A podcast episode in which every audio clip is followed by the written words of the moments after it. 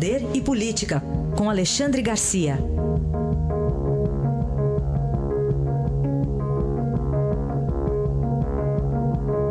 Alexandre, bom dia. Bom dia, Raíssa. Bom dia, Carolina. Bom dia. E o PT registra, então, a candidatura de Lula. Está registrada. Pois é. é eu estava vendo aqui a, o mês de agosto, né? as tragédias do mês de agosto, dia 24, aniversário do suicídio do presidente Getúlio Vargas, dia 25, aniversário da renúncia de Jânio, dia 22, aniversário do acidente que matou Juscelino, dia 13, quarto aniversário uh, do acidente que matou o candidato à presidência da República, Eduardo Campos. Eu penso se a data de ontem não é uma, uma espécie de tragédia, né? se a gente comparar o que aconteceu no Brasil com os países normais do mundo. Protocolaram um pedido de candidatura de um presidiário condenado por corrupção né, para a presidência da República, com uma certidão dizendo que ele não tem antecedentes criminais. Fizeram um grande comício de apoio, né, tendo como massa de manobra 10 mil integrantes do MST, que perturbaram a cidade né?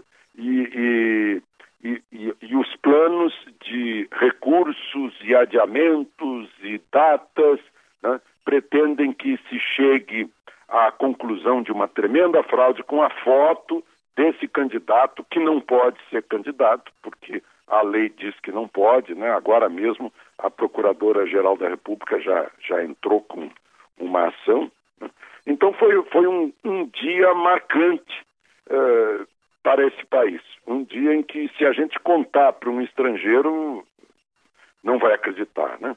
Estavam lá a presidente do partido entregando, o candidato a vice Haddad, né? a, a, a regra 3, Manuela Dávila, do Partido Comunista do Brasil, né? numa declaração de patrimônio, dizendo que é um torneiro mecânico que tem um patrimônio de 7 milhões 980 mil reais. É o terceiro patrimônio em tamanho, né? Só perde para o João Amoedo, que é, um, que é um empresário, engenheiro, com 425 milhões, e para o ex-presidente mundial do Banco de Boston, Henrique Meirelles, que também é engenheiro, um patrimônio de 377 milhões. É bom lembrar que os outros candidatos, como gente que está na política há muito tempo, Alckmin, Ciro Gomes, tem um patrimônio relativamente pequeno. É, mas os três, mais Bolsonaro, tem mais ou menos o mesmo patrimônio, tem, até o Cabo tem patrimônio zero. É, enfim, foi, foi um dia para a gente lembrar, né? para a gente lembrar, tentar tirar lições sobre a política brasileira, que já não tem mais vergonha de fazer essas coisas de modo transparente porque parece que o brasileiro não, não se afeta mais com nada. O Alexandre, é, ontem o juiz Sérgio Moro adiou um interrogatório do ex-presidente Lula e outros réus da, da ação sobre o sítio de Atibaia e justificou dizendo que é, é para evitar a exploração eleitoral dos interrogatórios. Ia ser em setembro, dia 11, e agora vai para dia 14 de novembro. O que, que, você acha disso? Pois é, foi uma medida preventiva do juiz Sérgio, Sérgio Moro, Claro que uh, os que estão sendo investigados por ele, aliás, investigados não, que estão sendo julgados por ele, uh, estão de olho em qualquer escorregadela, uh, como a gente nota nas reações de Gilmar Mendes, por exemplo. Gilmar Mendes consegue pegar omissões de outros juízes e não tem conseguido pegar de Sérgio Moro. Então ele tomou esse cuidado, transferiu para depois da eleição. Ainda há pouco eu respondi a, a um pessoal aí da, uh, das redes sociais que queria me fazer uma entrevista, diz, olha, eu faço como o Sérgio Moro, vamos deixar para depois de outubro, porque fica tudo é suspeito de, de tendências e tal.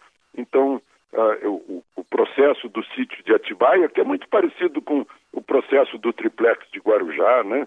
Uh, fica para outubro. Né? Seria o sonho da aposentadoria na serra e no mar, né? com a ajuda de empreiteiras. No caso de Atibaia, a, a preparação, as benfeitorias do sítio, segundo a denúncia, eh, pagas, pela, pagas e bancadas pela OAS e pela Odebrecht. É, você falou no, patrimônio dos candidatos. Algo mais te chamou a atenção, Alexandre, no, nesses patrimônios declarados?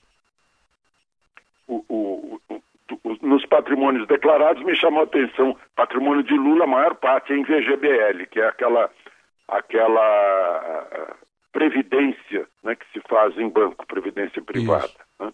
É, provavelmente, supostamente, vindo de palestras, né, porque não, não teria outra atividade uh, que pudesse render isso, mais de 6 milhões de, de VGBL.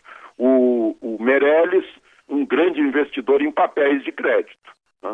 Uh, em créditos quirografários, para usar, usar o, o, o termo uh, jurídico. E, e o, o, empresário Amoedo né, ele, ele, tem patrimônio mesmo que fez ao longo de sua, de sua brilhante carreira de empresário. Foi o que me chamou a atenção. Você você tem, tem alguma observação a respeito? Não, eu estou vendo aí, o, o, cabo não tem nada, né? Ah, pois é, o cabo é zero. Cabo é zero. Cabo é zero, não acumulou nada. Eu fico, quando eu vejo esses patrimônios que aí estão, uh, me dá uma certa pena das pessoas que, puxa vida, é um dos, uh, uma das tranquilidades na vida da pessoa é trabalhar, separar uma parte, uh, quando pode, para formar uma, um, certo patrimônio que lhe dê tranquilidade quando já não tiver mais atividade, capacidade física para exercer uma atividade econômica. Né? É. Eu achei muito baixo o patrimônio em geral dos candidatos, à exceção dos três primeiros, né? De, de Lula, Amoedo e, e Meirelles. É, no caso do, do ex-governador Alckmin, acho que o prédio lá que ele mora, que eu conheço, é um lugar bem valorizado no Morumbi. A Carol também ah, conhece sim, lá. pois é. Eu acho que ele manteve o, o valor histórico da é. declaração de bens no imposto de renda. Deve, Deve ter isso. sido isso. É, e faz tempo que ele mora lá, né? Faz tempo, né? Ah, bem, Alexandre Garcia volta amanhã. Até amanhã, Alexandre. Até amanhã.